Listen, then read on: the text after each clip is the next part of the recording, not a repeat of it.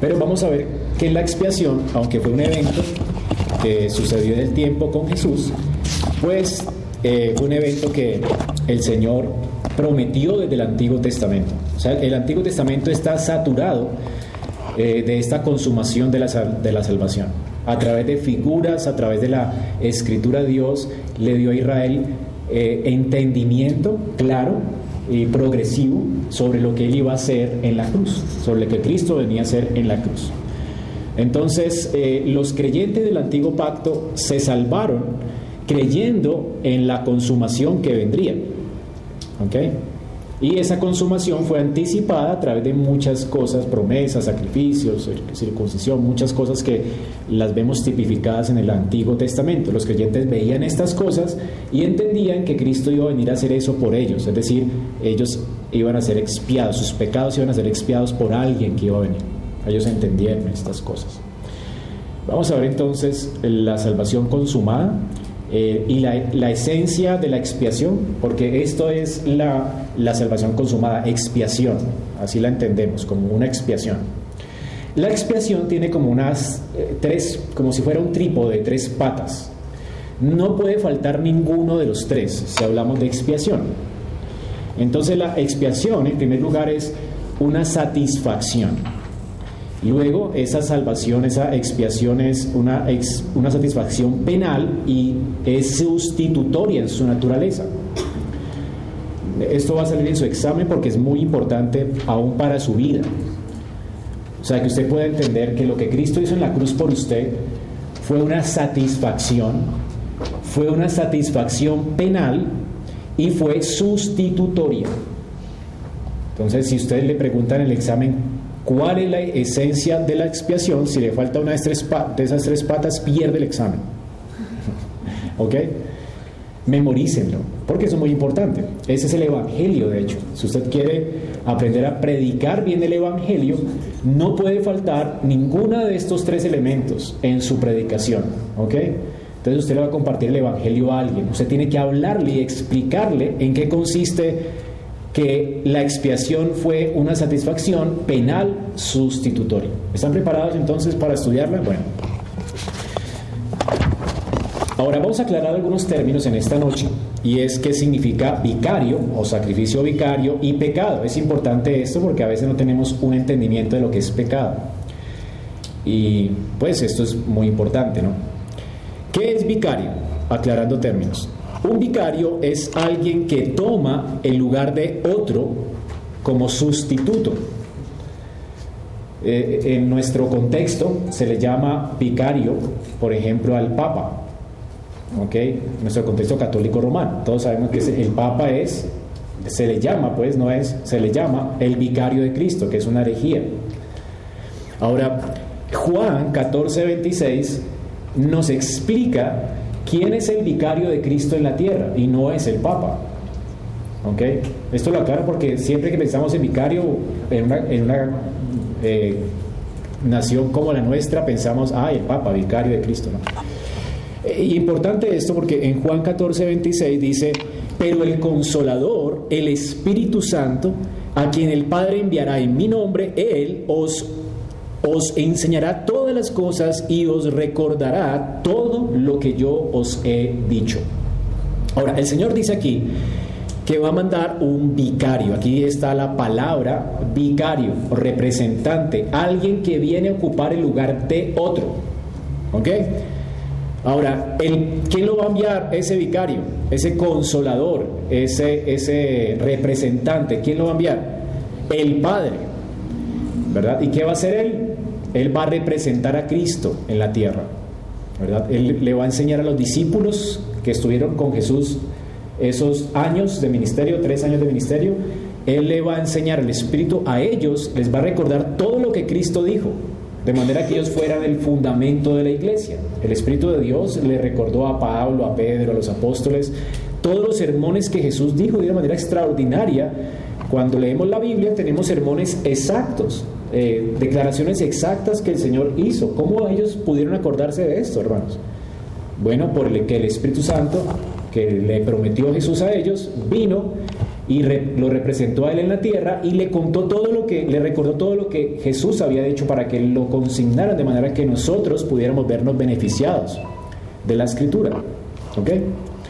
Y además, ese vicario representa a Cristo al punto de que también ahora nosotros, al leer la escritura, la podemos entender y podemos descansar en ella solo porque el Espíritu de Dios nos hace ver que la escritura es palabra de Dios, que es inspirada por Dios. Eso es increíble, ¿verdad? Entonces no solamente inspiró a los autores de la Biblia, pero nos eh, capacita a nosotros para poder entender la escritura y para poder descansar en ella para salvación, para, además para nuestra vida y para la piedad, entender que ya es la norma de fe y conducta. Esto es vicario, ¿ok? Representa, alguien que representa a otro. Eh, ¿Qué es sacrificio vicario? Pues es alguien que muere en lugar de otro. ¿Sí? Como un sacrificio sustituto. Vamos a, a explicarlo ahora más extensamente. La idea es que a nosotros, a causa de nuestros pecados, nos tocaba morir eternamente bajo la ira de Dios, pero alguien vino y nos representó y asumió esa responsabilidad por nosotros y murió bajo la ira de Dios. Él fue castigado en lugar de nosotros. Ese es el sacrificio vicario de Cristo. ¿Ok? Por eso nadie más puede ser llamado vicario. ¿Ok? Entonces, el único vicario de Cristo es el Espíritu de Dios que viene a aplicar esa redención a nuestra vida. Pero, y, nuestro único vicario es Cristo. ¿Ok? No hay otro sacrificio aparte del que Él hizo. Él es el único representante, el único camino, Él es la verdad, el camino, la verdad y la vida. Y nadie viene al Padre sino por Él. Es el único sacrificio vicario que Dios aceptó y acepta por nuestros pecados. ¿Qué es pecado? Bueno, el pecado tiene, eh, para definirlo, tenemos que entender que tiene varias maneras de, de verlo. Entonces, lo primero que tenemos que entender es que el pecado es una transgresión contra la ley de Dios. La escritura nos dice en primera de Juan 3, 4, que el pecado es infracción de la ley. Entonces, cuando definimos pecado, tenemos que definirlo de tres formas, por lo menos. Lo primero es que pecamos cuando Dios ha dicho algo y hacemos lo contrario. Es una infracción de la ley. ¿Ok? Hasta allí estamos bien. Pero también pecado tiene que ver con la corrupción interna del hombre. ¿Ok? Entonces, usted peca cuando comete una infracción contra la ley de Dios. Pero usted ya es un pecador y ya tiene pecado en usted. Entonces lo que hace es que se manifiesta, pero por naturaleza ya somos corruptos. Y pecado también es esa corrupción de nuestra naturaleza. Es decir, que la escritura nos dice en Romanos 7:20, Pablo dice, si hago lo que no quiero, ya no lo hago yo, sino el pecado que mora en mí. Pablo llama pecado no solamente a la transgresión de la ley, sino a su naturaleza corrupta, ¿Ok? Eso también es pecado. O sea que aunque usted no, no cometa una transgresión contra la ley, en Adán ya usted es un pecador por causa de su corrupción natural. Es lo que llamamos pecado original.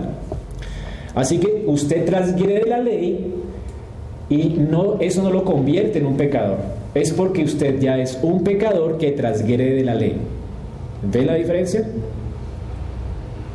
¿Sí? Ok. Lo otro, como podemos definir el pecado, es que el pecado también es un estado legal ante el castigo eterno de Dios. Es un estado legal. Es decir, eh, Romanos 6, 23 dice, porque la paga del pecado es la muerte. Delante de Dios somos pecadores. O sea que ya Dios, a causa de la transgresión de un hombre, ya te cuenta a ti como pecador. ¿ok? Ya eres un pecador y a eso llamamos pecado. Entonces pecado es transgredir la ley de Dios, nuestra naturaleza innata y el estado legal en el que nos encontramos nosotros delante de Dios, pecadores. ¿Ok? Para Dios ya todos estamos contados como pecadores a causa de la transgresión de uno. A causa de la transgresión de un hombre vino la condenación a todos los hombres, por cuanto todos pecaron. Entonces, entendemos esas, esas tres eh, aspectos del pecado, ¿verdad? Ok, eh, ya entendiendo esto, entonces vamos a ver de qué nos salvó el Señor, porque Él nos vino a rescatar del pecado. Y vino a ser un sacrificio vicario por nuestros pecados. Y la otra palabra rara es sustitutoria. Vamos a comenzar a definir en qué sentido nosotros hemos recibido eh, una salvación sustitutoria, una expiación sustitutoria. La expiación que Dios hizo a través de Cristo por nuestros pecados fue una expiación sustitutoria, en primer lugar. Vamos a explicar qué significa entonces sustitutoria. Luego vamos a ver qué es penal y terminaremos eh, viendo qué significa satisfacción. Entonces vamos a, entendiendo el Evangelio para que ustedes aprendan a compartirlo con otros. ¿Listo? Eh, ¿Qué significa sustitutoria? La idea es que fue un intercambio. El Señor cuando nos salvó, lo que hizo fue que al envió a Cristo para que Él tomara nuestro lugar lo que dice un himno por ahí moderno, ¿verdad? Es un glorioso intercambio. Alguien tenía que morir y éramos nosotros y alguien ocupó nuestro lugar y ese es Cristo. Fue un intercambio. Entonces el juez, para ser justo, necesitaba condenarnos y él simplemente no barre el pecado debajo de la alfombra, ¿verdad? Y lo olvida, sino que él tiene que juzgar. Y eso es a veces lo que no entiende la gente. Eh, la gente piensa, no, es que Dios es, misericordioso y Él perdona a todo el mundo. Él no puede perdonar sin un sacrificio. O sea, tú tienes que morir. Es imposible que Dios eh, considere inocente al que es culpable. ¿Me voy a entender? O sea, Él no puede hacer eso, porque Él es justo. Y no podemos considerar a un Dios injusto. Dios es justo. Y si tú pecaste, tú tienes que pagar por tu pecado. Tienes que pagarlo. Entonces, si alguien viene al juez y ese juez es muy justo y le da a cada uno de acuerdo a lo que hizo, Dios tiene que enviarnos al infierno a cada uno de nosotros. Y no puede de ninguna manera pasar por inocente al que es culpable. ¿Ok? Eso es claro, ¿verdad? Supongamos que la persona que está delante del Dios justo diga, Señor, yo me arrepiento, estoy muy arrepentido y llore. Hay un himno que dice, aunque llore sin cesar, no podría obtener justificación de, de parte tuya. O sea, ni nuestras lágrimas nos pueden salvar de un juez justo. No pueden. Si el juez tiene que condenarte, aunque llores, si lloras y él te perdona, él sería justo. ¿Ok? Si tú prometes hacer algo para enmendar tu error, sería un soborno. ¿Sí me voy a entender? Entonces el juez tiene que solucionar esto. La solución de Dios fue la sustitución. ¿Okay? El Señor envió un sustituto en nuestro lugar, alguien que pagara el lugar de otro.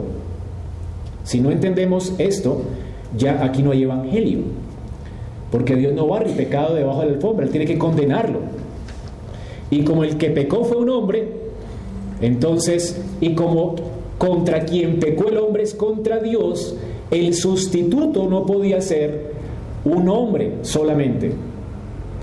Si, yo, si el juez condena a otra persona, ¿verdad? Que no es la deidad ofendida, o sea, si, yo, si tú me ofendes a mí y no soy yo el que recibo la, afrenta y, y pago por ti, ¿sí? sino que otro paga, eso también es injusticia. ¿Me entender? Así que esa persona que es nuestro sustituto tenía por obligación que ser Dios mismo. Y tenía también que ser el hombre mismo. O sea, tenía que ser un mediador entre Dios y los hombres. Si yo te ofendo a ti, el único que puede perdonarme, ¿quién es? Tú. Pero como tiene que haber justicia, tú tendrías que pagar, ¿verdad? Entonces, si yo le daño al hermano el carro, y el hermano me dice gentilmente, yo te perdono, ¿y quién va a pagar el daño? ¿Sí me va a entender? Él lo tiene que pagar. El seguro, ¿no? Pues que él, él ha tenido que pagar el seguro. O sea, él terminó pagando el daño. Y terminó enmendando mi error y, y eximirme, pero él pagó. ¿Me hago entender? Pero si no es el hermano el que me perdona, sino que es otra, no, yo te perdono, tranquilo que ese hermano no se enoja, deja así, ¿verdad? Allí hay una injusticia porque él lo me ha perdonado y era el ofendido. Entonces, otro no podía perdonarme. por otro no podía ser perdonado. El sustituto tenía que ser entonces completamente Dios, el ofendido, la deidad ofendida, y completamente hombre porque el que pecó fue un hombre. Y así entonces el verbo se hizo carne. Dios, completamente Dios, tomó forma de hombre, completamente hombre, y entonces tenemos a Cristo humanado, o sea, al Dios humanado, una sola persona con dos naturalezas. Qué gran misterio, ¿verdad? Tomando nuestro lugar. Él siendo la deidad ofendida, dijo, yo los perdono, pero al mismo tiempo él dijo, yo también voy a condonar la deuda, porque no se puede quedar Dios sin justicia. Ahora sí, eso significa sustitución. Alguien ocupa nuestro lugar y ese alguien es perfecto hombre y perfecto Dios. Vamos a verlo ahora en la escritura. Dice la Biblia en 2 de Corintios 5:21. Al que no conoció pecado, le hizo pecado por nosotros. ¿Para qué? Para que fuésemos hechos justicia de Dios en él. Cristo no conoció pecado. Él es Dios completamente Dios y hombre completamente hombre. Y Él, en sus dos naturalezas, como persona, nunca cometió un pecado. Él es santo, sin mancha. De hecho, Él no nació de la naturaleza de Adán. Él nació de una virgen, precisamente por eso. No era hijo de Adán. Es decir, el pecado de Adán no le fue imputado a Él. Él nació por encima de la eh, descendencia de Adán. Él fue concebido por obra del Espíritu Santo. Él es el Hijo de Dios. Como hijo de Dios, él no conoció el pecado en los tres aspectos que acabamos de ver. Él por naturaleza no era un pecador, él nunca transgredió la ley, a eso se refiere allí que no, no conoció pecado, pero tampoco fue contado como pecador, ¿verdad? Porque nunca nació de la descendencia de Adán, él nació de una manera sobrenatural por el Espíritu de Dios. Por eso no existe el Evangelio sin el nacimiento virginal de Cristo. ¿Ok? Porque el nacimiento virginal de Cristo, ese milagro sobrenatural que celebramos en Navidad, y, y aproveche Navidad para hablar de esto a las personas, ese milagro realmente es glorioso, porque exime a Jesús o lo pone a Él no bajo la maldición del pecado. Él no nace como un pecador y Él no es un pecador y Dios no lo no, lo ve a él como un pecador. Sin embargo, es él voluntariamente decide hacerse pecado en qué sentido. No por naturaleza, él no se hace un pecador, sino en qué sentido se hace pecado. En que Dios lo cuenta a él como uno de nosotros.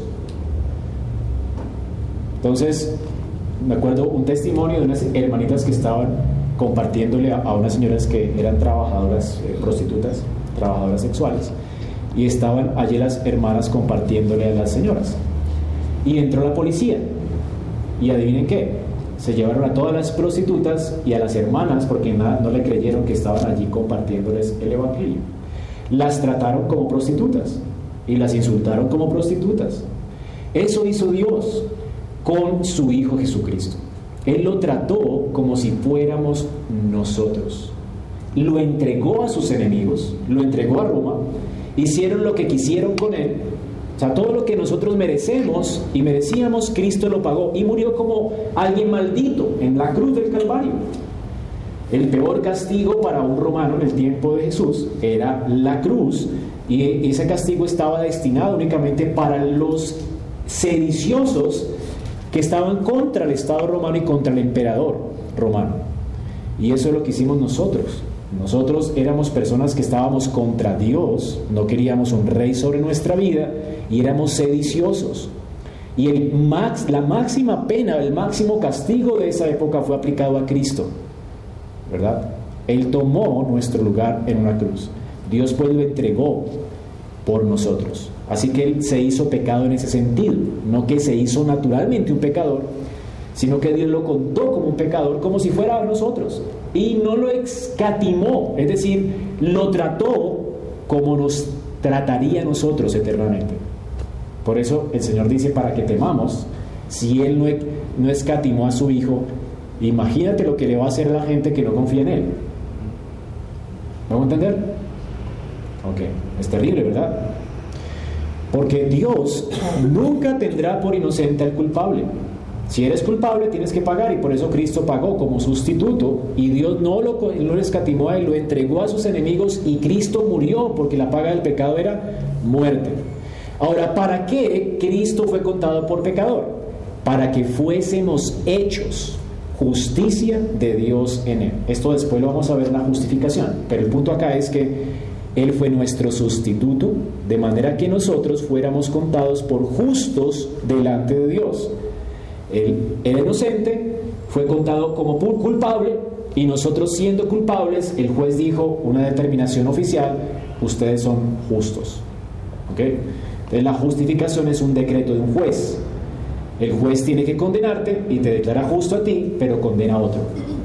Y ese otro también había sido el juez, ¿verdad? Que se hizo carne. De hecho, él va a ser el juez después cuando subió al cielo él otra vez vuelve a tomar el puesto de autoridad y él vendrá a juzgar un día a los vivos y a los muertos después de haber puesto su vida. El juez se quitó la toga, ¿verdad?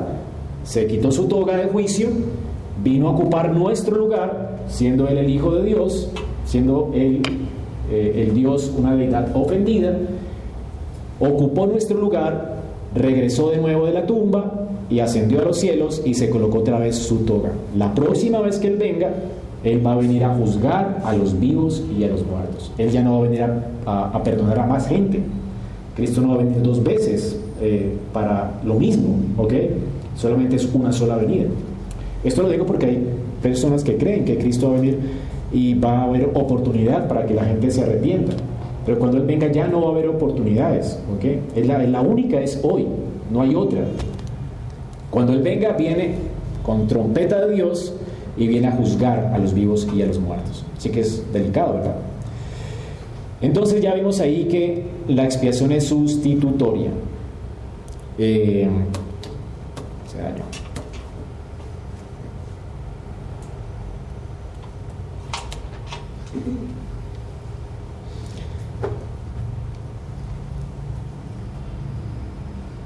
que no hay. Vamos a ver otro, es que no están los textos allí. Eh, Gálatas 3, 13. Cristo nos redimió de la maldición de la ley, habiéndose hecho por nosotros maldición, porque escrito está, maldito todo aquel que es colgado en un madero. Noten que ah, nosotros recibimos la maldición de la ley y ¿quién la cargó por nosotros? Cristo fue nuestro sustituto. Él llevó sobre él la maldición de la ley. La ley decía, la paga del pecado es muerte. El hombre que pecare, ese morirá. Y él llevó esa sentencia de la ley. ¿Ok?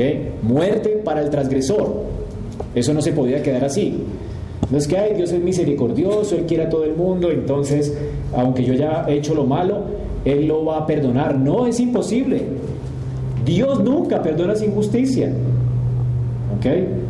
A veces la gente piensa que perdonar es simplemente dejar así y ya. Pero ¿y quién paga los platos rotos? Alguien tiene que pagar. Cristo pagó. O sea, Él tuvo que asumir nuestra deuda y morir literalmente en una cruz. Ahora, vamos a ver también en Hebreos 2.9, dice la palabra de Dios, pero vemos aquel que fue hecho un poco inferior a los ángeles, es decir, a Jesús, coronado de gloria y honor a causa del padecimiento de la muerte, para que por la gracia de Dios probara la muerte por todos. ¿Notan el por?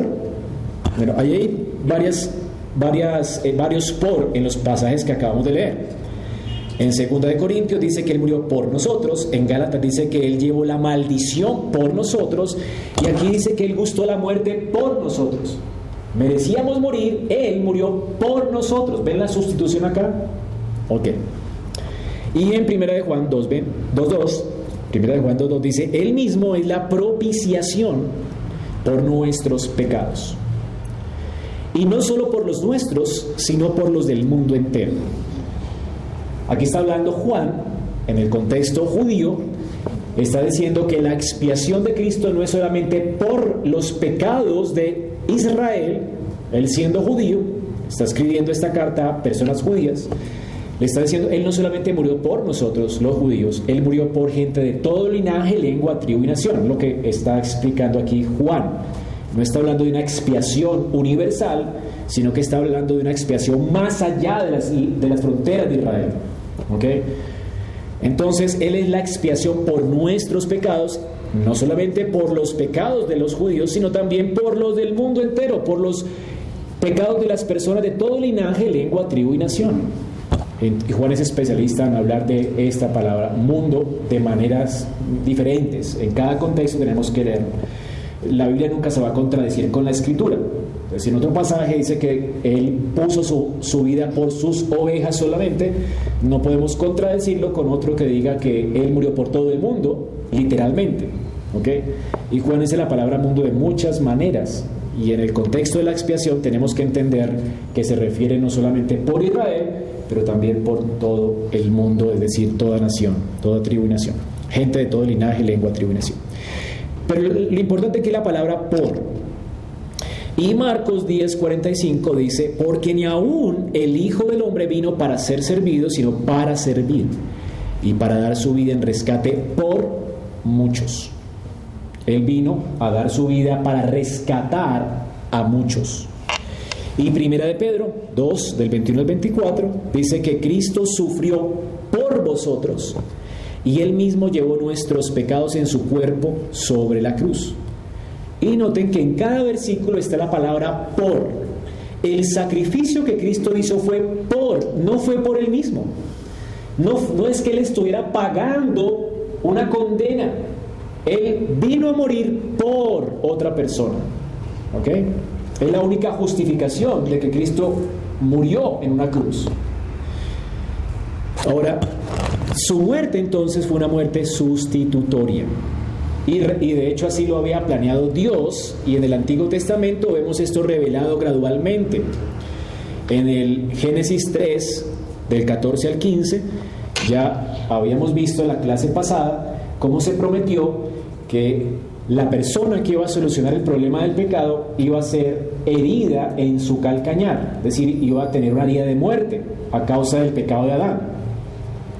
Cuando él fuera mordido el calcañar, esa herida de muerte que le, ocasionaría a la simiente de la mujer, él iba a someter a Satanás y lo iba a golpear en la cabeza, le iba a quitar la autoridad que él tiene sobre el hombre, la muerte.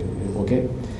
O sea, él iba a destruir las obras de Satanás, él iba a destruir el pecado, recibiendo él lo que Adán merecía. ¿Cómo fue que Adán entendió esto?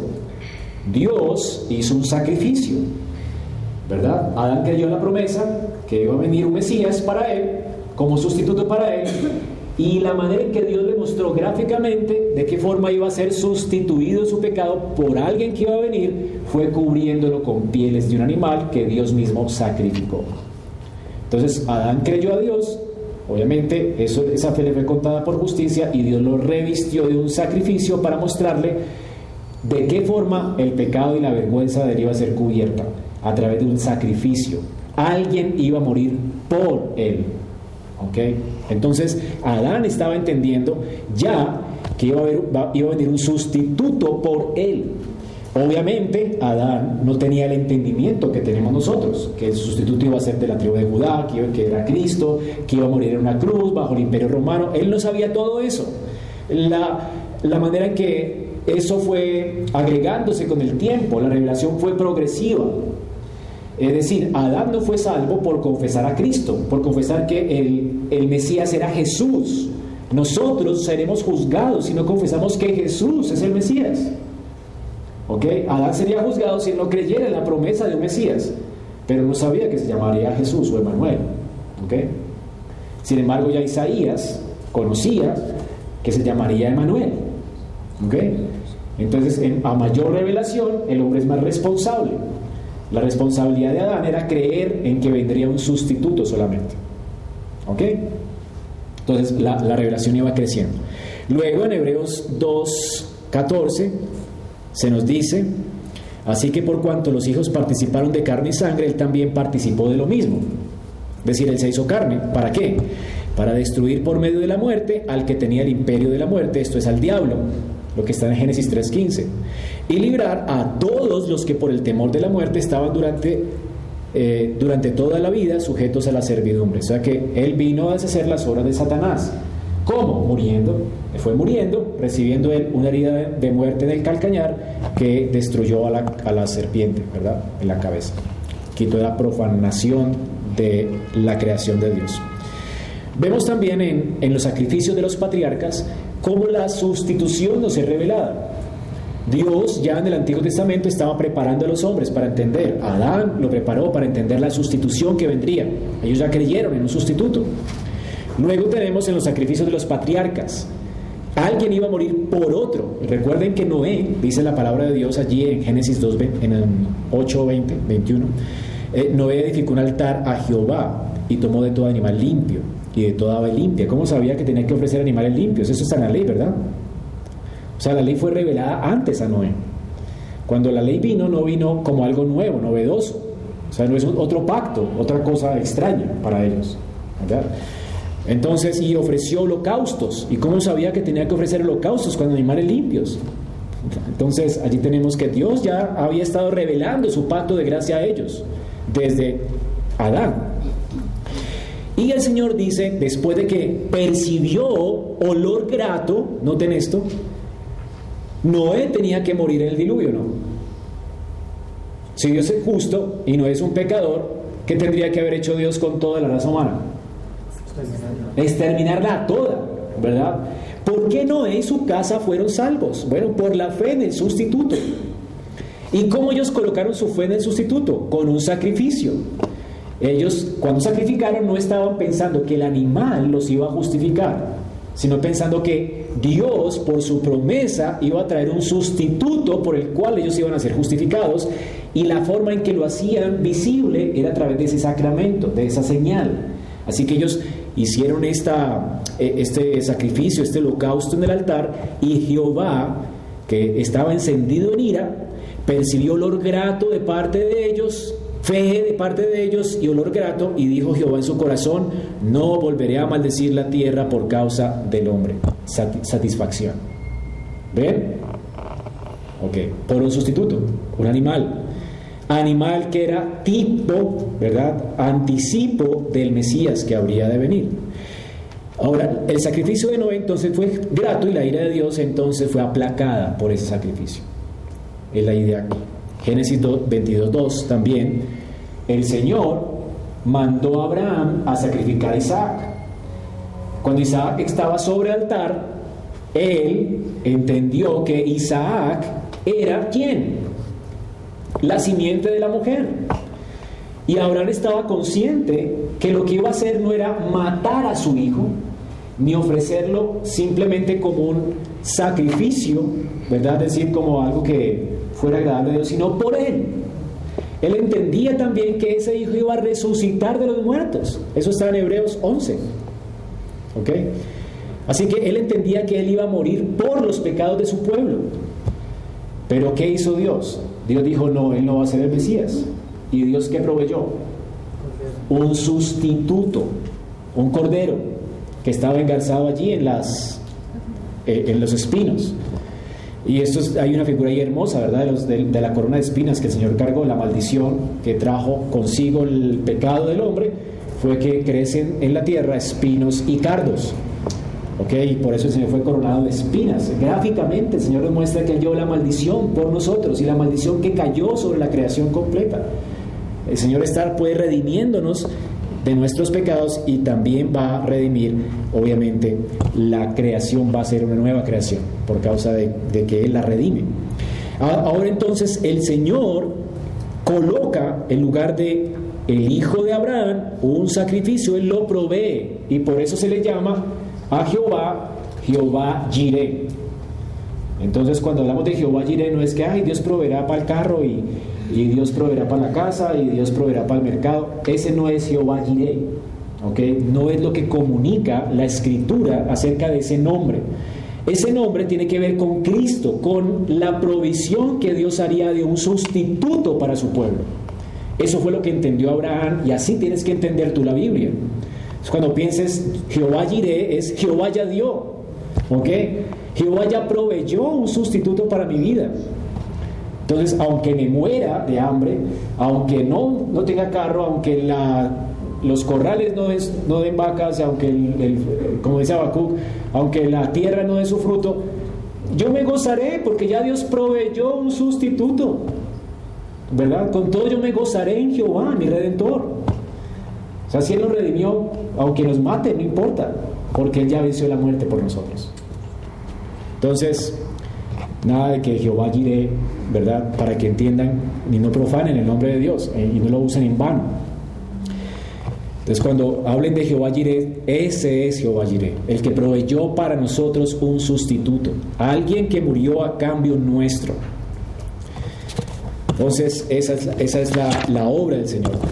También vemos al sustituto en las promesas del sacrificio de Abraham, en Génesis 22. Y llamó el ángel de Jehová a Abraham por segunda vez desde el cielo, diciendo, Por mí mismo he jurado, dice Jehová, que por cuanto has hecho esto y no me has rehusado a tu único hijo, de cierto te bendeciré y multiplicaré tu descendencia como las estrellas de los cielos y como la arena que está a la orilla del mar.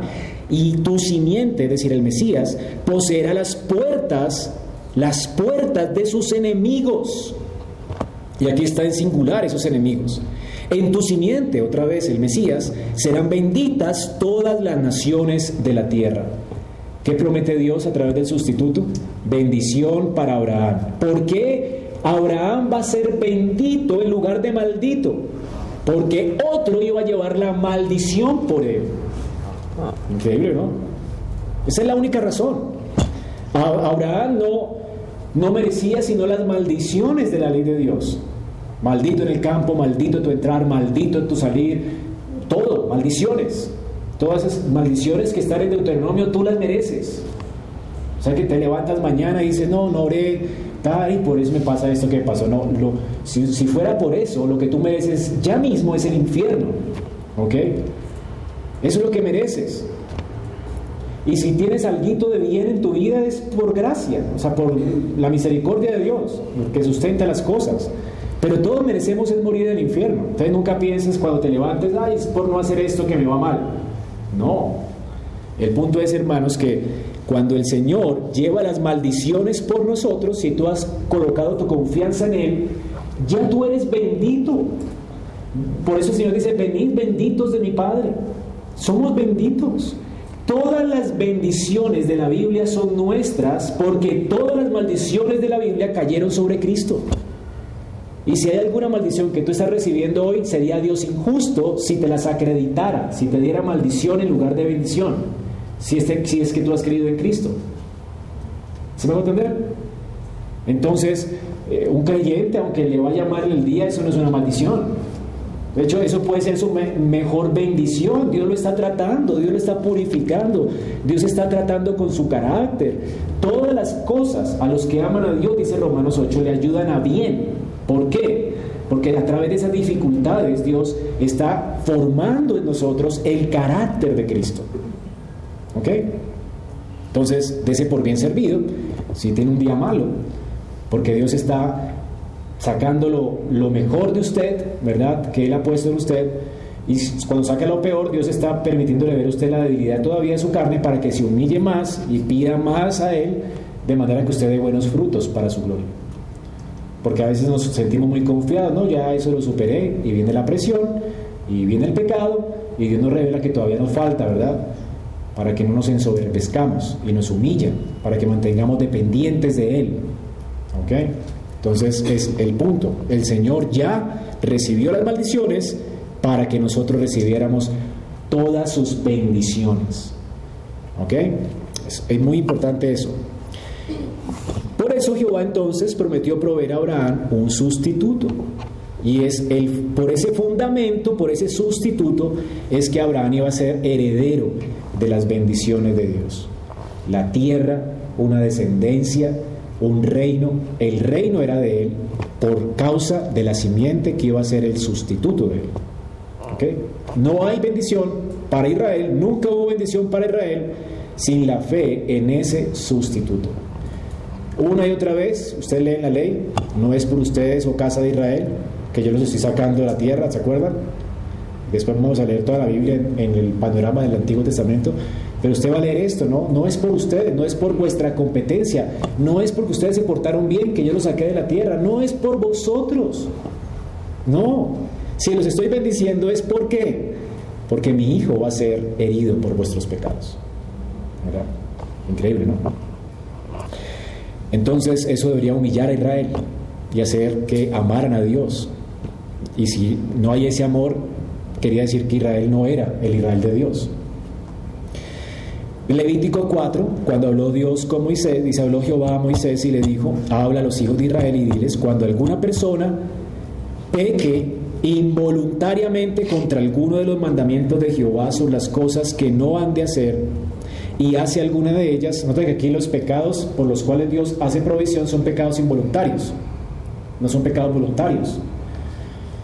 Entonces, es que a veces la gente dice, no, el que peca y reza empata, y es mentira, ¿verdad? Un creyente pues va a pecar seguramente involuntariamente, es como no quiere hacer eso, ¿verdad? Pero un impío va a pecar voluntariamente, él quiere hacer eso, y lo ejecuta. Entonces el Señor hace provisión para los pecados involuntarios, supone que son gente que ya Dios ha rescatado, redimido, que son nuevas criaturas.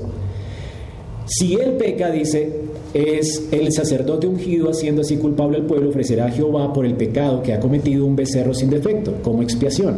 Llevará el becerro a la puerta del tabernáculo de reunión delante de Jehová y pondrá su mano sobre la cabeza, y luego Dios establece sacrificios para los pecados involuntarios del pueblo. Entonces yo pequé y es un pecado, y por ese pecado involuntario, ¿verdad? Que yo no quiero, pero pequé, ese pecado merece que castigo.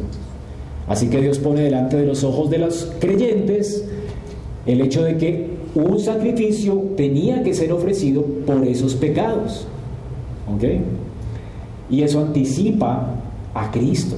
Es por eso que el Señor cada vez que nosotros dice, si pecamos involuntariamente, abogado tenemos para con el Padre. No pequéis. Pero si usted no quiere pecar y la embarra, ¿verdad? Sale lo peor de usted en una circunstancia y usted no se arrepiente y dice, ¿por qué hice esto? Ahora entonces abogado tenemos para con Dios el Padre, Jesucristo. Mira a Cristo. Ya no necesitamos otro sacrificio, subir a Monserrates de rodillas o algo así, porque ya hubo expiación completa por nuestros pecados. Necesitamos es que fe.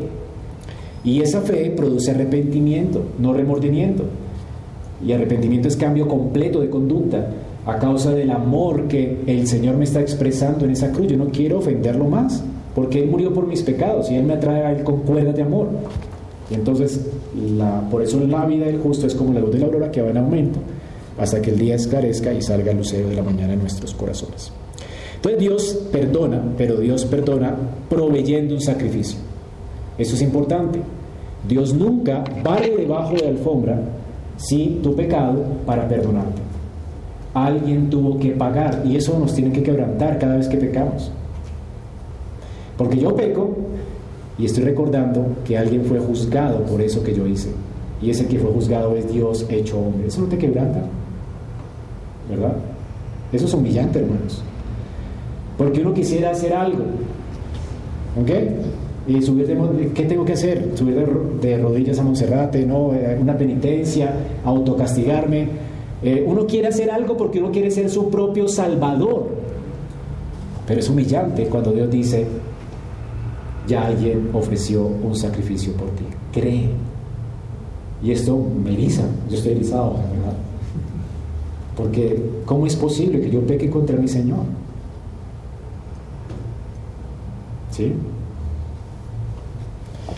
Esto es todo lo contrario, ¿verdad? La gracia no lleva más a pecar. ¿Sí? Cada vez que lo ofendo a Él, es como que ya pagué. Y eso es horrible, o sea, yo no quiero. ¿sí? Ahora, esto es sustitución divina. Dios es quien perdona y Dios es quien provee el sacrificio por nosotros.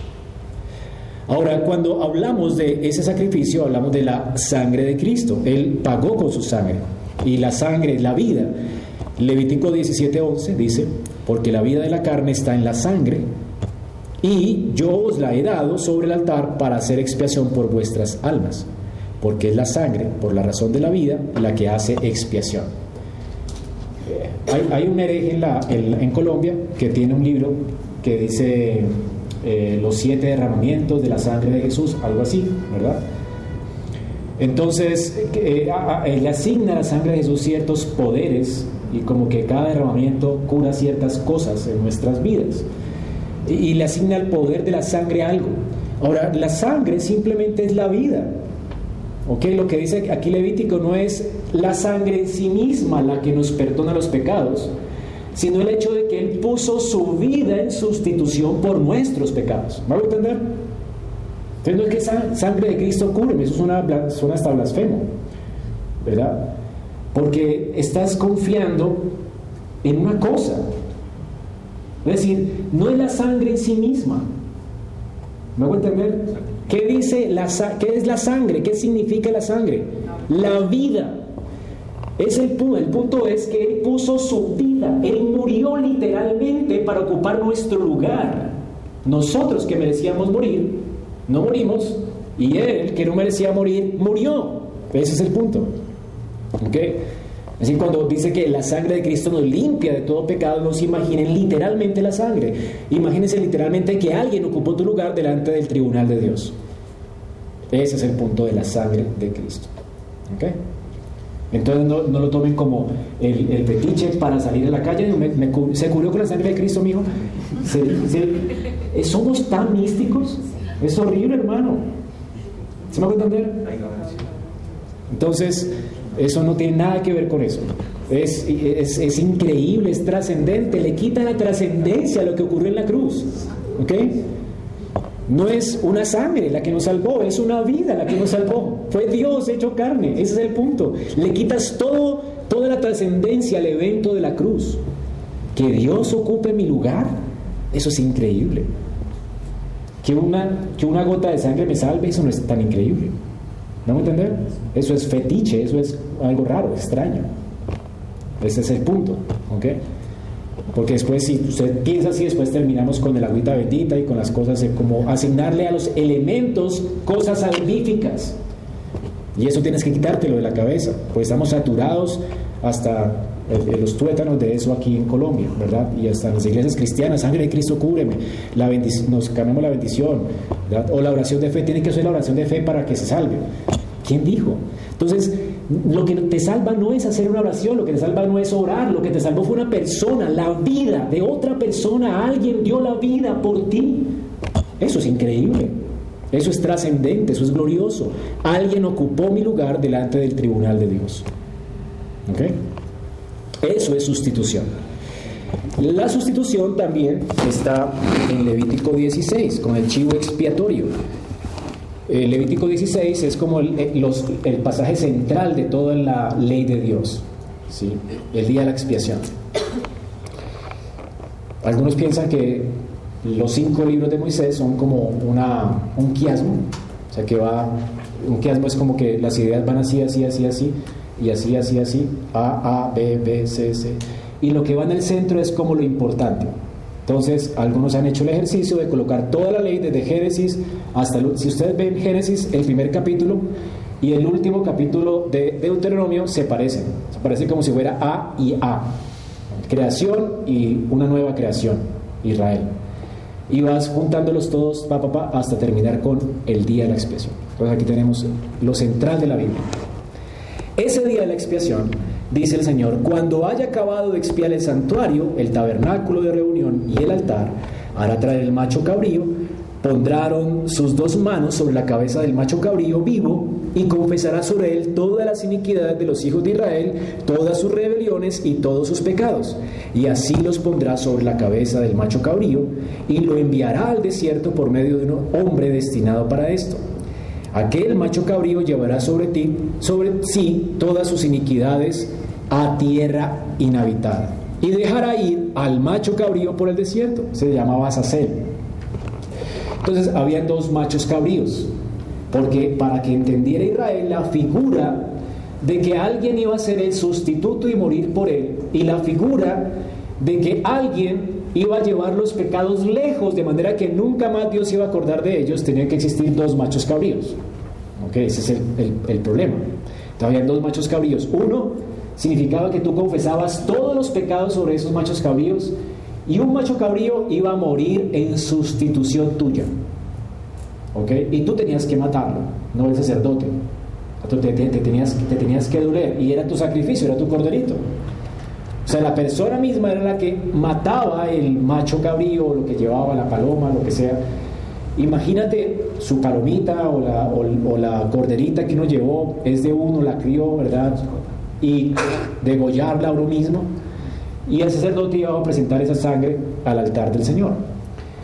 Él iba a ser como la especie de mediador, llevar esa sangre allá. Pero el punto es que esa, ese cordero te representaba a ti. Tú merecías morir y alguien, y tú ibas a, ser, ibas a ser el asesino de alguien que iba a oficiar como sustituto tuyo. Ahora, ¿quién? ¿Quién llevó a Cristo a la cruz? Tú, yo. De hecho, si alguien no se arrepiente, esa persona llevó a Cristo a la cruz. Y por eso él va a morir. Fueron nuestros pecados lo que los llevaron al madero. ¿Se me cuenta Gráficamente, esa persona estaba viendo que alguien iba a morir por lo que él hizo. ¿Ok?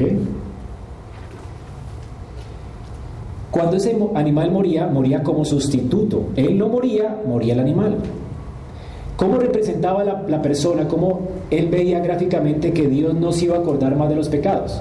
El otro cordero era suelto por el desierto, Azazel, se llamaba así, no sé por qué, y era soltado en el desierto y nunca más Dios, ¿verdad?, se olvidaba de esos pecados. Y ese cordero vivo representaba a esa persona que ya era completamente libre, libre, libre del pecado. No iba a morir más. Libertad completa, absoluta. No me acordaré más de vuestros pecados. Increíble, ¿no? Así es la sustitución entonces eh, gráficamente representada en el Antiguo Testamento. Isaías 53 del 5 al 6 vemos más luz. No solamente a través de los sacrificios, específicamente Dios le da a Isaías una visión de lo que ocurrirá con el Hijo de Dios. Isaías 53 del 5 al 6. Mas él herido fue por nuestras transgresiones. Esto es muy, muy literal, ¿verdad? Ahora Isaías es el Evangelio del Antiguo Testamento, es como el Evangelio ya completo, revelado completamente. No hay ni sombra de dudas, ¿verdad? De el Mesías, cómo iba a ser entregado, cómo iba a ser vendido, la forma en que iba a morir.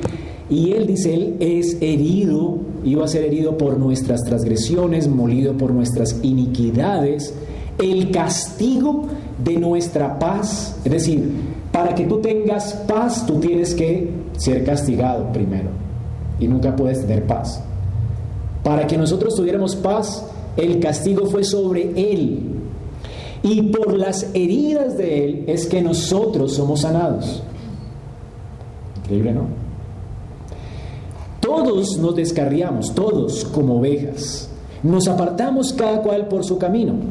Pero el Señor, aquí está hablando de Jehová, hizo que cayera sobre él la iniquidad de todos nosotros. Todo el juicio de Dios, toda la ira de Dios cayó sobre él. Eso es lo que Jesús experimentó. No sé si usted alguna vez lo han operado. O le han dicho que lo van a operar de corazón abierto, no sé, lo van a, le van a aplicar anestesia. Cuando a uno le, dan esa noticia, ¿verdad? Ya tenemos que operarlo, nos asusta nadie quiere estar en un quirófano y casi que le dicen a uno que se va a morir y que se despide a la gente, etc. ¿Cierto? Si a usted le dicen que lo van a operar, usted hasta no, yo no dormía, pues me van a operar mañana y qué va a pasarme, no, no se despide, no, mi amor, chao.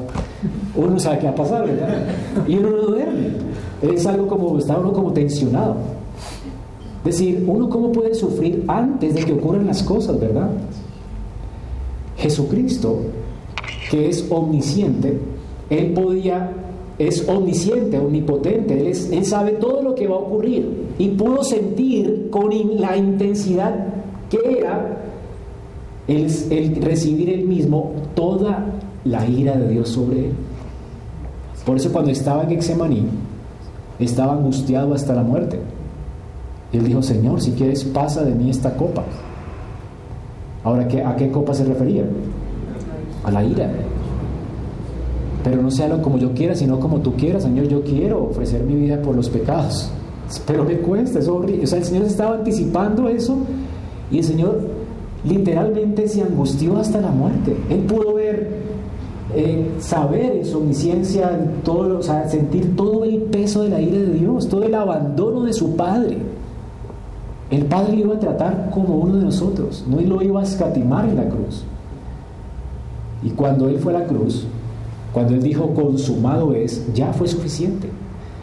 Él estaba allí haciendo un espectáculo público, muriendo como un malhechor, un criminal, como el peor criminal de la historia murió Él, el Hijo de Dios. Y cuando dijo consumado es fue porque ya está consumado, ya fue suficiente. Así que cuando Él murió y entregó su vida, ya fue suficiente. Su alma no tuvo que ir al infierno nunca. ¿A qué? Pero muchos enseñan esto hoy, ¿verdad? Él ya pagó. ¿Sí? Y ni se asomó al infierno. Él le dijo al preso que estaba al lado, ahora mismo estarás conmigo, no en el infierno, en el paraíso. ¿Verdad? Ahora, la sangre de Cristo, la sangre que Él derramó su vida, la vida la ofreció delante del tribunal del Padre. La sangre de Él no fue puesta sobre el propiciatorio o el templo, porque hay ahora otro hereje también que dice que eh, la, sangre de Jesús escurrió y por unas grietas cayó en el propiciatorio que estaba escondido por allá entre las rocas de, de la montaña. otro hereje, porque él dice que murió fuera del campamento, hebreos, ¿verdad? y que la sangre de Él, la que expió nuestros pecados, no cayó sobre el propiciatorio, sino sobre el propiciatorio real. La vida de Cristo fue ofrecida delante del tribunal real de Dios, delante del tabernáculo real. Y Él fue, de una vez de que ofreció su vida por nosotros, fue delante de la presencia de Dios como nuestro representante y sustituto, y Él dio su vida y no sobre el templo hecho por manos, sino sobre el tabernáculo real que vio Moisés y sobre ese tabernáculo él hizo el tabernáculo de reunión. ¿Ok? ¿Se acuerdan que es un modelo que Dios le mostró? Así que ese tabernáculo, ese templo era una representación visible de lo que eh, eh, había en el cielo. ¿Ok? Entonces, esa sangre fue nuestra sustitución. Entonces, Cristo murió por los pecados de su pueblo. No murió por sus propios pecados. ¿Está entendible esto? Ahora, vamos ahora a ver cómo, ya vimos cómo eso se representó en el Antiguo Testamento, ya vimos cómo fue entonces eh, una sustitución perfecta por nosotros. Vamos ahora a ver cómo el sacrificio de Cristo fue penal. Ya vimos cómo fue sustitutorio, ahora cómo es que es penal. La muerte de Cristo fue el castigo prescrito por Dios. Era, la pena prescrita por Dios para todo aquel que se rebelara contra su ley. El problema del hombre después de la caída nunca se podía resolver con un cambio de conducta. Entonces, tú quieres ponerte en paz con Dios, tu conducta no lo va a lograr. Ese es el problema de Pablo en Gálatas. Eh, los fariseos en Gálatas enseñaban a la iglesia a cambiar de conducta y a cambiar de ceremonias. O sea, ya te volviste ahorita un judío, circuncida, te cambia la conducta, esto, esto y esto y esto. Y Pablo dice, malditos, son malditos, porque eso es otro evangelio. Es fuerte, eh, Gálatas. Sea, si tú crees que por circuncidarte te vas a salvar, si por una obra tuya o un cambio de conducta tuya te vas a salvar, es mejor que te castres. ¿Verdad? Es decir, Pablo está diciendo, no te sirve de nada. Te puedes castrar si quieres. Pero delante del tribunal de Dios lo que tienes que hacer tú es morir. Ese es el punto. Morir. Entonces, cambiar de conducta no te va a salvar. Lo que te va a salvar es que otro ocupe tu lugar delante del tribunal de Dios. Esto es el Evangelio. El Evangelio no es cambia de conducta. El Evangelio es cree que alguien ocupó tu lugar. ¿Sí? Ok. Entonces, eh, esa es la idea. La ley debe castigarnos y aunque cambiemos de conducta, nadie podrá salvarnos de lo que ya merecemos a causa de un pecado. ¿Por cuántos pecados fue sacado Adán y Eva? Fueron sacados del jardín de Edén. Un pecado. ¿Era escandaloso? ¿Era una fornicación, un adulterio? ¿Qué era? Comer del fruto de un árbol. Y eso ya mereció la ira de Dios. Y los expulsó del jardín. Y no tuvieron que hacer algo, eh, eh, un pecado así excéntrico, pues, como los que hacemos hoy. El punto es, un pecado mereció la condenación eterna. Un pecado. ¿Cuánto has cometido tú? Eso es el Evangelio. Entonces, un solo pecado, tú ya mereces morir. Una mentira piadosa.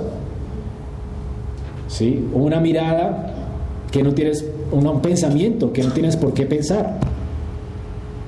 Una palabra maldicha, una ofensa contra alguien. Tú mereces morir en el infierno. Un pecado y quedas ya instituido de la gloria de Dios. ¿Okay? Por eso Ezequiel 18 dice, el alma que pecare, esa morirá.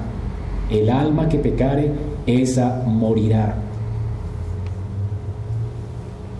Levítico 24 dice, y a los hijos de Israel hablarás diciendo, cualquiera que maldijere a Dios, llevará su iniquidad. Y el que blasfemare el nombre de Jehová ha de ser muerto una blasfemia. Y tú digas, Dios proveerá para el carro. Blasfemia. Ya eso merece el castigo. Estás usando el nombre de Dios en vano. Será muerto, llevará su iniquidad. Toda la congregación lo apedreará, si el extranjero como el natural, si blasfemar el nombre, que muera. Por eso es que los judíos no querían pecar contra el nombre de Dios y ni siquiera lo pronunciaban, ¿verdad? No decía nunca yo soy o algo así porque era algo eh, respetable. Y sin embargo la gente hoy lo usa como si se machuca el dedo o algo así o le pone a su negocio así. Y eso es blasfemia. Y esa persona debe morir por colocarle su negocio así. ¿Me entienden? Usar el nombre de Dios en vano. Levítico dice también, ¿verdad? Gálatas 3:10, porque todos los que dependen de las obras de la ley están bajo maldición. Pues escrito está, maldito todo aquel que no permaneciere en algunas de las cosas escritas en el libro de la ley para hacerlas. ¿En algunas? En todas. Es decir, el que quebrante la ley en un solo punto, ¿verdad? Es culpable y merece la pena de muerte. Ese es el punto, hermanos. Entonces, Jesús, cuando vino como nuestro sustituto, tampoco vino como un hombre ejemplar. O sea, no vino para ser nuestro modelo a imitar. Ese Cristo es nuestro modelo de hombre perfecto. Ese es el modelo. ¿verdad? Ve tú y haz, o sea, vive como Cristo vivió y no puedes. Y si lo hicieras, ¿verdad? Que ya porque has quebrantado la ley en un punto antes, ya mereces el infierno. O sea que aunque lo hicieras, con eso no te puedes justificar a ti mismo. ¿Entienden? O sea, Cristo no vino para ser un ejemplo de moral. Aunque sí debemos seguir sus pisadas, los creemos. Aunque sí Dios nos va a transformar para ser conformados a su imagen. Pero esto no es la salvación. ¿Ok? Esto es la justificación. Nunca seremos aceptables delante de Dios por imitar a Jesús, sino por lo que Jesús hizo, siendo nuestro sustituto. Entonces Jesús no fue un hombre ejemplar, no fue un modelo a seguir, tampoco fue una víctima que murió bajo un imperio cruel que lo condenó. Si pensáramos esto sería terrible, ¿verdad? Porque Dios permitió la muerte de un justo. Eso es terrible. Ahora, Tampoco la muerte de Jesús fue una calamidad. No, No fue para corregir nuestra conducta. Cristo no murió para corregir nuestra conducta. Cristo murió como un, sustituto para llevar sobre sí un castigo, una pena, un castigo penal. Estábamos delante del tribunal de Dios y Cristo ocupó tu lugar, nuestro lugar. Y entonces Él se ofreció como nuestro sustituto delante del tribunal del Padre. Así que la justicia de Dios que demandaba, castigo. Y el castigo por todo pecado es la muerte, es decir, separación de la presencia de Dios, de la gloria de Dios. Esto es lo que dice Levítico 24. Y a los hijos de Israel hablará diciendo, cualquiera que maldiga, maldijera a Dios llevará su iniquidad, lo que acabamos de leer. Y Romanos 6:23, porque la paga del pecado es la muerte. Así que todos merecemos que morir. O paga el pecador, o paga quién? Cristo. No hay de otra. Si tú no confías en Cristo, tú tienes que pagar. Y tú vas al infierno. Si tú confías en Cristo, Cristo pagó por ti. Tú nunca podrías ir al infierno, nunca. Porque Dios no puede hacer que alguien pague dos veces por lo que ha hecho. ¿Me entender? Sería, ahí sí habría injusticia en Dios. Por eso Pablo dice que si estamos en Cristo, ¿quién nos podrá condenar? ¿Quién nos podrá separar del amor de Dios que es en Cristo Jesús? Él dice, ni la vida, ni la muerte, ni ángeles, ni principados, ni potestades, ni ninguna cosa creada nos podrá apartar del amor de Dios que es en Cristo Jesús, Señor nuestro. Entonces, Nadie nos va a poder condenar por nuestros pecados a causa de que un sustituto murió por nosotros.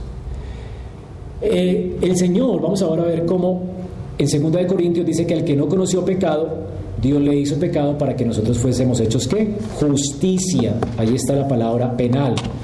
Él fue hecho justicia de Dios. Fuimos hechos nosotros justicia de Dios en él. Y en Colosenses 2.14 dice que anulando el acta de los decretos que, nos, que había en contra de nosotros, que nos era contraria, quitándola del medio y clavándola en la, en la cruz. ¿Qué sucedió en el Evangelio? Esto es lo que nos diferencia de los católicos romanos. ¿Ok? Para que sepan, el Evangelio del católico romano llega hasta un punto. Entonces tenemos, eh, háganme cuenta que tengo una hoja en blanco aquí, ¿verdad? Que no he hecho nada nunca en la vida y otra hoja llena de pecados, llena de pecados. Entonces Cristo vivió perfectamente y en esa hoja en blanco todas las obras de Cristo son anotadas allí, las obras buenas. Cuando Cristo fue a la cruz, no fue a la cruz por sus obras buenas, porque todo lo que él hizo fue completamente perfecto. Entonces, por eso él mereció entrar al reino de Dios, por sus obras. Cristo fue salvado por las obras. Pero fue condenado porque todo lo malo que hice en esta hoja, Dios lo quitó de mí y se lo acreditó a la cuenta de él. Y hasta allí los católicos dicen, eso creemos. ¿Ok? El punto que ahora que se me quitó esta hoja y se la acreditó a Cristo, esto se llama justificación en un sentido solamente. O sea que Cristo simplemente fue condenado por lo que yo hice. ¿Cómo queda mi hoja ahora? en blanco. ¿Qué tengo que, hacer yo ahora? Tengo que merecer entrar al cielo.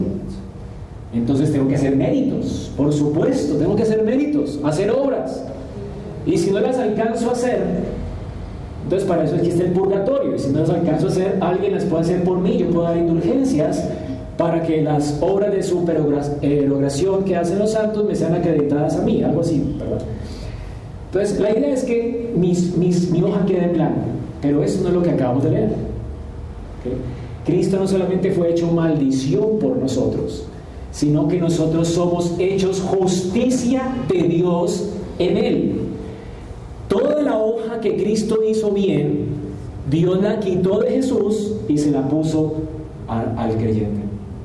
O sea que cuando Dios te deje entrar al cielo, va a mirar las obras de quién. Increíble, ¿no? es una salvación completa. Es lo que llamamos justificación o justicia activa y pasiva de Cristo. Ambas no son imputadas. Su santidad nos es imputada a nosotros y nuestros pecados le son imputados a Él. ¿Ok? Doble imputación. Sí, eso es el Evangelio. Sin esto no hay Evangelio. Y seríamos católicos romanos. Entonces dejamos al hombre, listo, descanse porque ya fue perdonado, pero ahora tiene que usted portarse bien para entrar al cielo. Y Pablo dice, eso es anatema. Otro evangelio. Tú no tienes que obrar. La vida cristiana comienza por fe, sigue por fe y termina por la fe. Es por fe, para que no sea por obras, para que nadie se gloríe, nadie puede decir en el cielo, yo hice, yo hice. Entonces, cuando tú hagas una obra, no pienses, yo me merezco el cielo, pues. No, tú mereces el infierno. ¿Ya? Y cada obra tuya está manchada por el pecado. ¿Sí? El punto es que cuando hacemos una obra buena, dele gracias a Dios. Porque si sin Él no la pudiéramos haber hecho. Él fue el que preparó obra de antemano para que nosotros anduviéramos en ellas. Él nos imputó sus buenas obras y nos da el Espíritu para que ahora vivamos según esas buenas obras que ya nos fueron acreditadas a nuestra cuenta. Es como que el profesor nos ponga 10 en el examen y ahora disfrutemos la materia. Disfrutemos vivir para, para Dios, disfrutemos obedecerlo. Pero la obediencia nuestra no va a ser satisfacción de Dios, aunque Dios las ve, ¿verdad? Y vamos a recibir premios y galardones, pero cuando lo recibamos en el cielo, que tengamos ya eh, una inteligencia gloriosa, ¿verdad? Sin el pecado, vamos a colocarnos, eh, a quitarnos esas coronas de la cabeza y las colocaremos a los pies de Cristo porque todas son, fueron hechas por Él. ¿verdad? Así que Dios recibirá toda la gloria, no nosotros. Va a decir, ah, yo me porté tan bien, ¿verdad? Merezco el... Todos estaremos allá humillados porque no merecemos sino morir. Y Él lo hizo, Él, él ha hecho todo, aún nuestras obras. ¿verdad? Es algo hermoso. Y el tercer punto es que el sacrificio de Cristo no solamente fue sustitutorio, no solo fue penal, Él murió en el tribunal de Dios, delante del tribunal de Dios, asumió nuestra culpa y responsabilidad, pero también fue, eh, satisfizo toda la ira de Dios, satisfizo toda la justicia de Dios. Fue una satisfacción completa. Cuando hablo de toda es completa, satisfacción completa. Esto es lo que llamamos propiciación, satisfacción o propiciación. Ahora, los elementos de la satisfacción son nuestra garantía de que no hay manera de que se pague dos veces por el mismo pecado. Si ya fue satisfecha la justicia de Dios, ¿cómo alguien va a pagar por lo que hizo? Si ya colocó su confianza en Cristo, ¿me hago entender? Eso garantiza que ya nadie te va a poder separar del amor de Dios que es en Cristo Jesús nuestro Señor. Ahora, todos los pecados entonces fueron pagados por Cristo y la justicia de Dios fue satisfecha. Y lo que les decía ahora, ambas justicias, es decir, Dios, cuando hablamos de justicia activa, ah, estamos hablando de que Cristo fue justo por mí y cuando hablamos de justicia pasiva, es que Cristo fue a la cruz por mí. Ambas cosas fueron satisfechas. Yo necesito portarme bien para entrar al reino y Cristo se portó bien, satisfizo toda justicia. Yo merecía morir y Cristo murió por mí, satisfizo toda justicia. Tanto lo que yo necesito para ir allá, tanto como lo que yo necesitaba pagar para poder estar allá. ¿Ok? Ambas, justicia pasiva y activa. ¿Dónde están estas dos cosas? Bueno, aquí está Jeremías 23, 6, dice, en sus días será salvo Judá e Israel morará seguro. Y este es su nombre por el cual será llamado el Señor justicia nuestra. Jeremías está diciendo que el Señor es mi justicia. Yo no soy justo. Jehová es mi justicia. Ahora está hablando de que la justicia que se me acredita a mí es la de quién? La de Dios. Entonces, si yo vengo delante de Dios y te preguntara, Dios, ¿por qué tengo que recibirte en mi cielo? ¿Qué diríamos nosotros? Jehová es mi justicia, mi fe. Yo confío en la justicia de Cristo. Entonces no vamos a, tener una lista de cosas diciéndole a Dios, mire, fui pastor, estoy en el ministerio, ayuné, di diezmos de todo, ¿verdad? Y el Señor nos dirá, fariseos, apártense ni malditos al fuego eterno. No es eso lo que dice Mateo 24. Señor, en tu nombre echamos demonios, en tu nombre profeticé, por, por ti fui pastor, hice esto, hice esto, y tenía una lista larga. Y el Señor le dice, maldito, maldito, maldito, fuera, fuera. ¿Cómo es que somos justificados? Por la fe. Cristo, mi justicia. Cristo. Destruye toda vanagloria de tu vida. Entonces, tú no mereces ni estar en la iglesia, no merezco el ministerio, no merezco ni servirle al Señor, no merezco nada. Si fuera por merecimiento, ¿quién estaría aquí, hermano? ¿Sí? Entonces hay gente que dice, no, es que no me siento digno de servir al Señor. Pues yo tampoco. Somos dignos. ¿Quién hay digno acá? Jehová, justicia nuestra. ¿Verdad? Es por Él. Y eso humilla, ¿no? Nos humilla. Nos mantiene en el lugar correcto. ¿sí? Ahora, también, Primera de Corintios 1.30 dice, mas por obra suya, noten que le está diciendo allí, ¿por obra de quién? Por obra suya, estáis vosotros en Cristo Jesús. Por obra suya, por obra de Jehová, estamos nosotros en Cristo, unión con Cristo, ¿no? Ok el cual se hizo por nosotros sabiduría de Dios. ¿Por qué eres tú sabio? Por tu unión con Cristo. Justificación, ¿por qué eres justo? Por tu unión con Cristo. Santificación, ¿por qué es que tú puedes vivir en santificación progresiva? Por tu unión con Cristo. Redención, ¿por qué es que puedes ser redimido completamente y ir al reino? Por tu unión con Cristo, para que como está escrito, el que se gloría, gloríese en el Señor. ¿Había leído esto? Es glorioso, ¿verdad? Él es nuestra justicia. Entonces, Dios demanda satisfacción del pecado, ¿verdad? El pecado nuestro tiene que ser satisfecho por la muerte. Y Dios demanda cumplimiento perfecto de la ley. Ambas demandas, Cristo las cumple por nosotros. Por eso es una sustitución completa. Dios está satisfecho con nosotros. Al punto que en el momento que creíste, ese mismo momento en que dijiste, Señor, te creo, me arrepiento de mis pecados, pongo en ti mi fe, sálvame. Desde ese momento ya mereces el cielo, mereces las bendiciones, mereces todo. En ese momento mereciste todo, no por ti, por su justicia. Sí y lo que tú merecías cayó sobre él. Es increíble, ¿no? Esto es el Evangelio. Si no predicas esto, no has predicado el Evangelio. ¿Cuánto se necesita para predicarle a alguien el Evangelio? Un minutico ahí, Pedro, ¿verdad? Pablo le predicó al, al, al, carcelero de Filipos o no sé qué. Algunos dicen que fue rápido, ¿no? Pero Lucas hace bosquejos de lo que predicaron ellos. Y si tú ves el bosquejo de Pedro cuando le predicó al centurión, por ejemplo, ese bosquejo lo paseó por toda la Biblia y le mostró lo que le estoy mostrando aquí. ¿Ok? Y de repente el Espíritu de Dios cayó sobre ellos y el Señor los salvó por oír. Ni siquiera tuvieron tiempo de, ¿cómo se llama eso? De hacer una oración o algo así. Porque la salvación es por el oír y por el oír con fe. Creyeron y fueron salvos. Él es mi sustituto. Él es mi redentor. Él pagó por mis pecados. Es increíble. Yo lo quiero conocer. Yo quiero saber quién me salvó. Quiero conocer todos los aspectos de mi salvación. Y ahí este hombre ya, yo quiero que se quede más. Pablo, Pedro se quedó allí con el carcelero dos días más, dice la Biblia.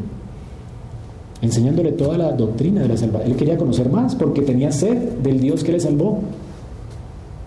¿Notan? Nunca hizo una oración de fe. No hizo un rito. No hizo una caminata larga para justificarse. No fue por las horas, fue por gracia, por medio de la fe. ¿Sí? Y vino por el oír y por el oír con fe. La palabra del Evangelio. Ese es el Evangelio. Si no predicas el Evangelio, ¿cómo se salvarán? Es el Evangelio el que da oídos para oír. Es el Evangelio el que convierte el corazón para que la gente oiga. Y si predicas el Evangelio y la gente no oye, quédate tranquilo porque ellos serán olor de muerte para muerte. ¿No entenderán? Porque a uno le salta el corazón con el Evangelio y si no le salta, ¿verdad? Y si no hay arrepentimiento y no hay fe en el Evangelio, pues esa persona va a ser juzgada por sus pecados. Y serán olor de muerte para muerte. Y a uno seremos olor de vida para vida. Y Dios no demandará la sangre de esa persona de tu mano. No tienes que hacerle ningún rito ni nada de esas cosas. Ahora, en la cruz entonces, ¿qué se manifestó? La justicia de Dios. En la cruz se manifestó la justicia de Dios. ¿Y por qué se manifestó la justicia de Dios en la cruz? Hermanos, la justicia de Dios que estaba como en duda en el Antiguo Testamento. Ustedes recuerdan el pecado de David con Belsabé, ¿verdad? ¿Sí? Belsabé tenía un esposo, buen mozo, soldado de guerra, y estaba peleando por el ejército de Israel.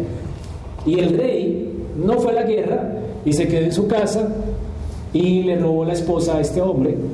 Eso fue casi que algo, imagínate una mujer que se resiste al rey, pues fue, fue algo como forzado allí. La trajo a su casa, se acostó con ella, la dejó embarazada y para deshacerse entonces del problema, en lugar de David confesar su pecado, añadió más pecado a su vida. Y entonces mandó matar a Urias el Eteo, que era el esposo de Belsabé. Este hombre va a la guerra, él lo coloca en el frente de guerra y muere. Ahora David se salió con la suya. Todo el pecado quedó oculto, ¿verdad? No es imposible. Tarde que temprano tus pecados van a salir a la luz. Es solamente cuando un pecado sale a la luz es que Dios comienza a tratarlo. Entonces el pecado sale a la luz de la manera menos esperada. Un profeta le contó una pequeña parábola a David y le dijo, tú eres ese hombre, David. ¿Qué tenemos que hacer con el hombre? David, ¿qué había dicho? Hay que matarlo, él tiene que morir. ¿Eso es qué? Justicia. ¿Ok? David merecía muerte. Sin embargo, cuando él dice merece morir y cuando él dice yo, yo realmente pequé contra Jehová, merezco eso, tengo que morir, ¿verdad?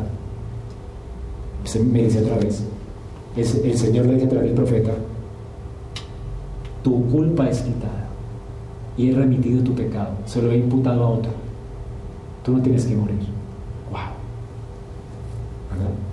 Ahora, la justicia de Dios queda allí como, aquí no hay justicia. Ahora imagínate que tú fueras el hermano de Urias o la mamá de Urias. ¿Verdad? Entonces, imagínate, digo, el papá de Urias. Entonces, el papá de Urias se te... Y estás esperando que el profeta salga de la presencia de David con una piedra en la mano, porque ¿qué decía la ley? Que todo tiene que apedrear. Y tú ya estás con la piedra en la mano, tiene que morir, el rey tiene que morir. ¿Ok? Y sale el profeta y tú estás esperando la noticia del profeta y el profeta te dice a ti, oye, papá de Urias, hermano de Urias, la tía, no sé. Eh, tú dices, bueno, ¿y el rey qué? Hay que matarlo, estamos esperando la, muerte, ¿verdad? Justicia, la ley dice que hay que matarlo. Y te dice el profeta, no, ya Dios remitió su pecado y lo perdonó completamente. ¿Y tú qué dices? Dios no es justo. ¿Puedo entender? O sea, ¿hubo justicia allí? No. Ahora David fue con un cordero, y obviamente todo Israel se dio cuenta, que había, pecado grave, y fue con un cordero y sacrificó un cordero como anticipo de lo que iba a suceder con él. Entonces, si tú como padre de Urias, madre de Urias, el Señor te muestra lo que va a suceder en la historia de la redención. Y es que como David no pagó, no murió, un hijo de David sí iba a morir a causa del pecado que él cometió. Dios iba a ser justo. Entonces, como papá de Urias, yo digo, bueno, yo también merezco morir. El que está libre de pecado no que tiene la primera piedra. El tía dice, yo también merezco morir, David merece, todos merecemos la muerte, La paga del pecado es muerte. Gracias a Dios por un sustituto, ¿verdad? La ira de Dios va a ser aplacada por alguien. Entonces, cuando Cristo fue a la cruz, se reveló, se manifestó la justicia de Dios aún por David, es lo que dice Romanos, por los pecados de antes, los pasados. Todos los que cometió Israel, los que cometieron los, los de la fe en el tiempo del Antiguo Testamento, los que pusieron su fe en ese sustituto, fueron justificados por el sacrificio que vendría. Pero la, la justicia de Dios quedaba como en vilo. No hay justicia. ¿Cómo va a morir un animal por David? Pero cuando Cristo fue a la cruz, reveló que Dios es justo. Porque fue un hombre el que murió por David, por Abraham, por Isaac, por Jacob, por todos los creyentes que colocaron su esperanza en él. Así que Dios manifestó su justicia en el tiempo presente, llevando a su Hijo a la cruz del Calvario. ¿Ok? Entonces, y Romanos 8:28 dice, el que no escatimonia a su propio Hijo, sino que lo entregó por todos nosotros, ¿cómo no nos dará también con Él todas las demás cosas? ¿A qué se refieren todas las demás cosas? Las bendiciones del pacto de gracia. O sea, si Dios nos entregó a su Hijo, ¿cómo no nos va a bendecir? ¿Me entienden? Es imposible. Todas las bendiciones son tuyas porque todas las bendiciones fueron para Él. Él las asumió como suyas, sin ser maldito. Él fue maldito por nosotros. Isaías 53, con todo eso Jehová quiso, Jehová el Padre quiso quebrantarlo, sujetando el padecimiento, cuando ya ha puesto su vida en expiación por el pecado, verá linaje por largos días y la voluntad de Jehová será prosperada en su mano. Y Hebreos dice 9, 27 y 28, y de la manera que está establecido para los hombres que mueran una sola vez, y después de esto, ¿qué? El juicio, Así también Cristo fue ofrecido una sola vez, porque no era un animal que cubría temporalmente el pecado. Él es el Cordero de Dios que quita completamente el pecado. Lo que dijo Juan el Bautista, ¿no? He aquí, lo señaló, he aquí el Cordero de Dios que quita, ya no lo cubre. Antes cubría, la justicia era cubierta, mientras tanto, como anticipo, ¿verdad? Como tipo, figura y sombra de lo que habría de venir. Dice entonces que Cristo fue ofrecido una sola vez para llevar el pecado de muchos. Noten que no de todo el mundo, sino de muchos. Y aparecerá por segunda vez sin relación con el pecado para salvar a los que le esperan. Y en Juan 19:30, cuando Jesús hubo tomado vinagre, dijo, consumado es. Cuando Él fue a la cruz, que dijo, ya está consumado. Suficiente. Él pagó. Y habiendo inclinado la cabeza, entregó el Espíritu. Él entregó la vida. Nadie se la quitó. Murió voluntariamente, ¿verdad? Y estaba dispuesto a entregar su vida. Si hubiera muerto como una víctima, o sea, si Dios lo hubiera juzgado a él, obligado, hubiera sido injusto. ¿Lo a entender? Pero el Hijo quiso entregar su vida. Él la entregó. Nadie me la quita, dijo él, yo la pongo de mí mismo para volverla a tomar. ¿Sí? O sea que alguien voluntariamente se ofreció por nosotros. Si no hubiera sido voluntario, hubiera sido injusto, pero fue voluntario. Y como fue voluntario, y como era Dios y hombre, una persona con dos naturalezas, mediador entre Dios y los hombres, fue algo satisfactorio para Dios. Voluntario, sustituto, penal, fue satisfecho completamente nuestro pecado. Y 2 de Corintios 5:14. Porque el amor de Cristo nos constriñe. Piensen en esto. Si uno murió, por todos, luego todos murieron. Y por todos murió, para que los que viven ya no vivan para sí, sino para aquel que murió y resucitó por ellos. Ahora sí, Él fue mi sustituto y murió por mí ¿Cómo debería ser mi vida entonces para Él? ¿No debería yo morir también por Él? ¿Me hago entender? De acuerdo al don de Dios, asimismo estamos empeñados nosotros. Si yo te regalo una chocolatina, ¿tú te sentirías comprometido conmigo a regalarme un carro? No sé. No, ¿verdad? Me regalarías otra tal vez para que quedemos salvos. ¿Sí? Una más grande tal vez para que quede endeudado. El punto, hermanos, es que el regalo que Dios nos dio fue el mismo, su vida. O sea, si tú dices que recibiste ese regalo y creíste en ese regalo y lo recibiste, tú estás empeñado. ¿O no?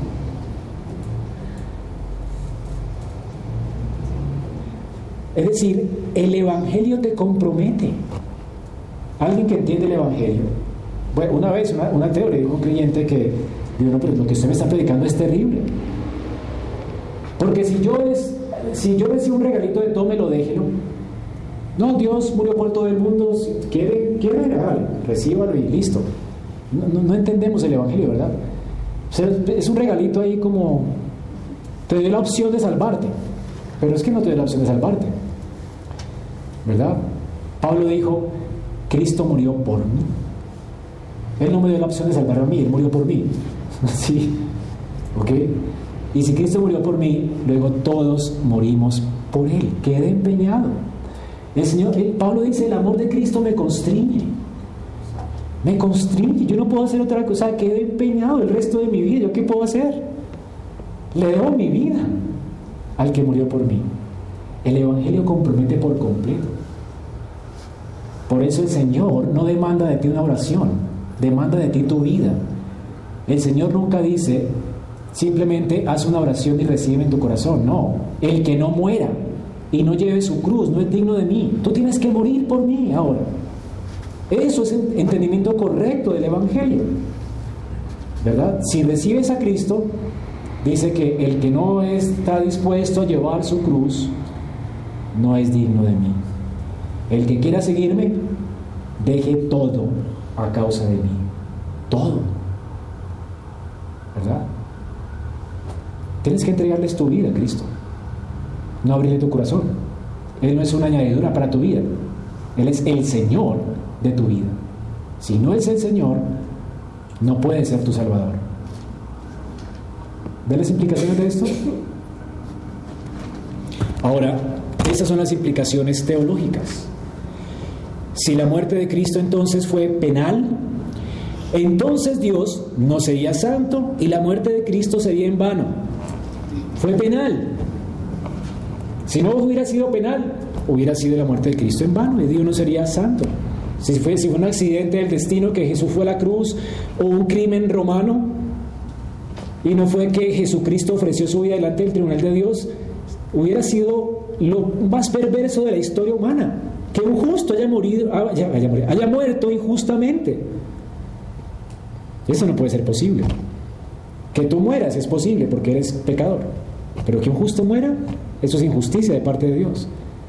Por eso fue penal y por eso fue sustitutoria. ¿Ahora sí me hago entender? Entonces, si yo te digo a ti, oye, te amo, te amo, y te lo voy a demostrar que te amo.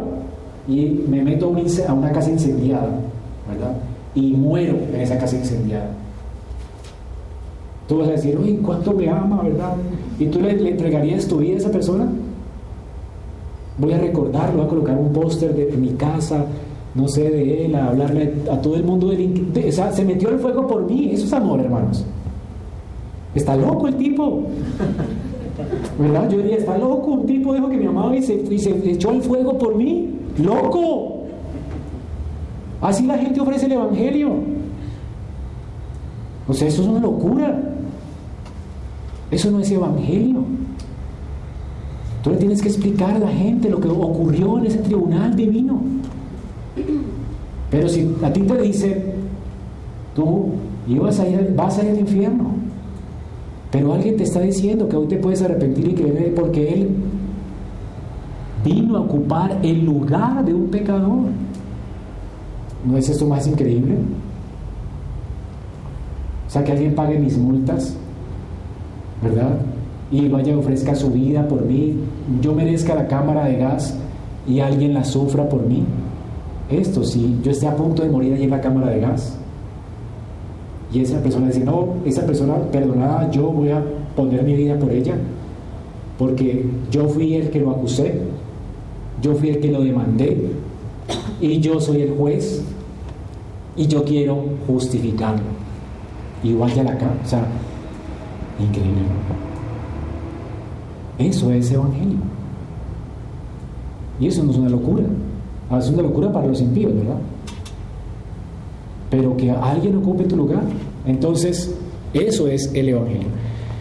Si no es en sustitución por los pecadores, entonces Dios no es justo, porque castigó a Jesús, que era inocente y sin pecado. Y, y aplicaciones prácticas si hermanos, si tú has pecado, alguien tiene que pagar. Y Cristo ha dicho, confía en mí porque yo pago. Yo pago. Es lo que dice eh, Isaías. Vengan, compren de mí, compren. No dice regalado, dice compren, porque le costó a alguien tu bendición. La salvación es por obras. Claro que sí, por las obras de Él. ¿Ok? Él pagó para que tú disfrutes. Eso es otra cosa. Así que alguien tiene que pagar y Jesús dijo, yo pago. Y hay una sola manera de saber entonces si Cristo murió por ti, de manera práctica. ¿Cómo sé si Cristo murió por mí? ¿Cómo sé si yo soy un escogido de Dios? Romanos 10, del 9 al 10. ¿Cómo sé yo? Por la fe. Si tú has creído, si tú te estás negando a ti mismo, si tú amas al Señor, entonces eres un escogido. Porque el que no ama al Señor, dice Pablo, que sea maldito. Es un maldito. Si tú no puedes amar al Señor por lo que Él ha hecho en la cruz del Calvario, eres un maldito, estás en tus pecados. Y necesitas arrepentirte en polvo y ceniza y rogar a Dios que te dé un corazón nuevo para que lo ames. El que no ame al Señor sea maldito. Y el amor se demuestra, ¿verdad? ¿Cómo? Muriendo por Él. Por eso dice que la fe sin obras es muerta. ¿Ok? Entonces la fe no es barata. La fe le costó a Él, ¿verdad? Y confiar en Él te va a dejar empeñado. No es que tus obras satisfagan la justicia. Tus obras son la respuesta apropiada a su gracia inmerecida. Entonces, solo en Cristo hay paz de conciencia y hay que un gran incentivo para ser santos. Vamos a terminar con 2 Corintios 5, 14 y 15. Porque el amor de Cristo nos constriñe, pensando esto, que si uno murió por todos, luego todos murieron por él. Ese es el incentivo para la vida piadosa. La gracia, el evangelio. Esperamos que este mensaje haya sido edificante para tu vida. Si deseas este y otros mensajes, visita nuestra página en internet iglesiaraa.org. Este es un recurso producido para la Iglesia Cristiana Bíblica Raha.